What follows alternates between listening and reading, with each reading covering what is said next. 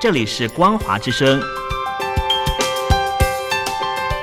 听众朋友，从现在开始，请您一起来关心最近发生的新闻事件。欢迎收听《光华随声听》。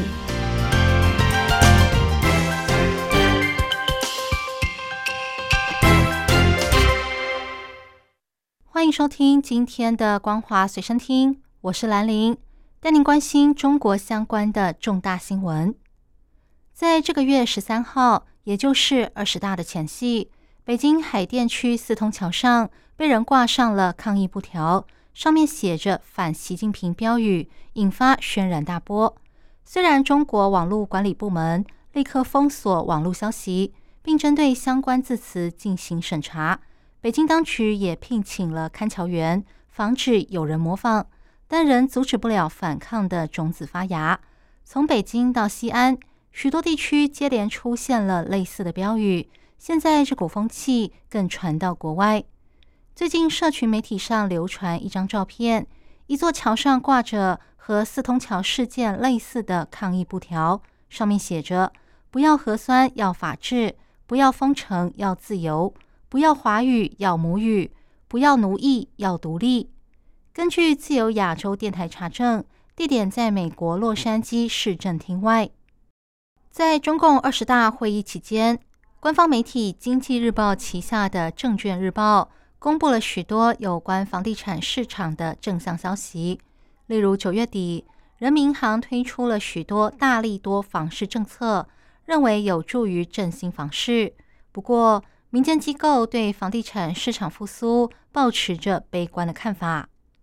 中国的房地产研究机构中指研究院。不久前发布了最新统计，说北京、上海、广州、深圳等一线城市在十一长假期间，房地产的成交规模都比去年同期低。北京的跌幅甚至高达百分之六十四。中指研究院的指数事业部市场研究总监陈文静指出，虽然政府持续推出房市利多措施，但由于开工率低。民众买房意愿下降、投资热度降低等原因，市场中长期对新房子的需求依然看淡。要恢复房地产市场，得看政府如何修复经济，如何调整疫情防控措施，提出哪些购房政策，以及如何落实保交楼措施等等。投资机构杰富瑞集团则在最新的报告中指出，中国的结婚率。从二零一三年的高点后持续下滑，新的家庭快速减少，影响购物需求，而且短期内不会有大的改变。中国已经建设了足够的楼房，未来应该大幅减少新的建案，否则恐怕会遇到像一九八零年末日本经济泡沫化的危机。由于中国的经济疲软，加上美国持续升息，导致人民币贬值。专家发现。内资和外资正在以前所未有的速度撤离中国市场，显示对中国失去信心。中国国家金融账户显示，今年上半年有一千零一十亿美金的净资金撤离中国。照这样下去，预计今年将创下自二零一六年以来最大规模的撤资。另外，在中国的国际收支平衡表中，误差与遗漏这个类别。出现了高达四百五十二亿美元的净流出，让部分经济专家怀疑有大笔资金正在透过非法管道移出中国。法国外贸银行首席亚洲经济学家埃雷洛指出，这除了代表外国资产经理人不再投资中国外，也显示居民正在私底下移出资金，因为对中国失去信心，所以人们才会想把钱带走。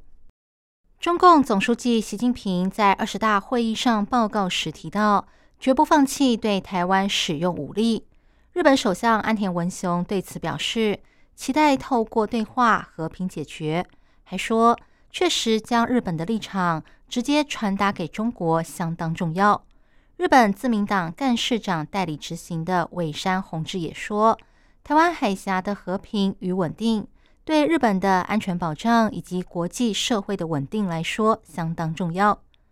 岸田文雄预计在十月下旬出访澳洲，与澳洲总理艾班尼斯举行领袖会谈。有消息指出，届时双方可能会宣布有关安全保障合作的共同宣言，透过加强防卫合作来应应中国。非政府组织自由之家。公布了二零二二年全球网络自由报告。资料显示，全世界网络最自由的国家，从第一到第四名分别是冰岛、爱沙尼亚、哥斯达黎加和加拿大。台湾与英国并列第五，也是亚洲网络最自由的国家。网络最不自由的五个国家，则是中国、缅甸、伊朗、古巴与越南。其中，中国是连续第八年上榜。报告指出，自二零二二年北京举办冬奥，以及中国网络明星彭帅指控中共高官性侵后，中共当局就开始加强网络审查，并加深对科技业的控制，包括制定新规则，要求平台透过演算法为政府宣传等等。另外，网络自由度下滑最严重的国家分别是俄罗斯、缅甸、苏丹与利比亚。俄罗斯自从入侵乌克兰后，克里姆林宫开始陆续关闭国内仅剩不多的独立媒体机构，以便压制国内的反对声浪。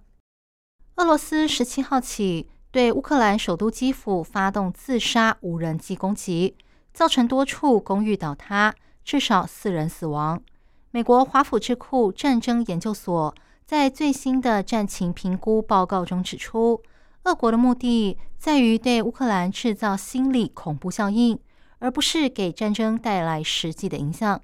不过，民调公司盖洛普九月初的调查显示，高达七成的乌克兰人决心继续奋斗，直到战胜俄罗斯为止。而这些支持继续奋战的人中，多达百分之九十一的人认为。必须夺回所有自二零一四年以来落入俄国手里的土地才算胜利，其中也包含克里米亚。对于俄国发动的无人机攻击，美国警告将对参与这项计划的国家和企业实施制裁。欧盟多国外交部长也认为，应该对提供无人机给俄国的伊朗寄出制裁。北韩最近频频大动作对南韩进行军事挑衅。先是在十四号朝着东西海域的缓冲区发射了五百六十枚炮弹，十八号晚间又朝着西部海域发射了两百五十多枚炮弹，引发外界关注。南韩军方指出，目前中国正在举行二十大，北韩却不给面子的选在这个时候进行大规模炮击，非常罕见。二十一世纪军事研究所的专门委员柳成业分析。北韩似乎有意制造紧张局势，可能希望南韩主动撕毁军事协议，借此发起新一轮的挑衅行动。以上新闻由兰陵为您编辑播报，感谢您收听今天的光华随身听，我们下次见。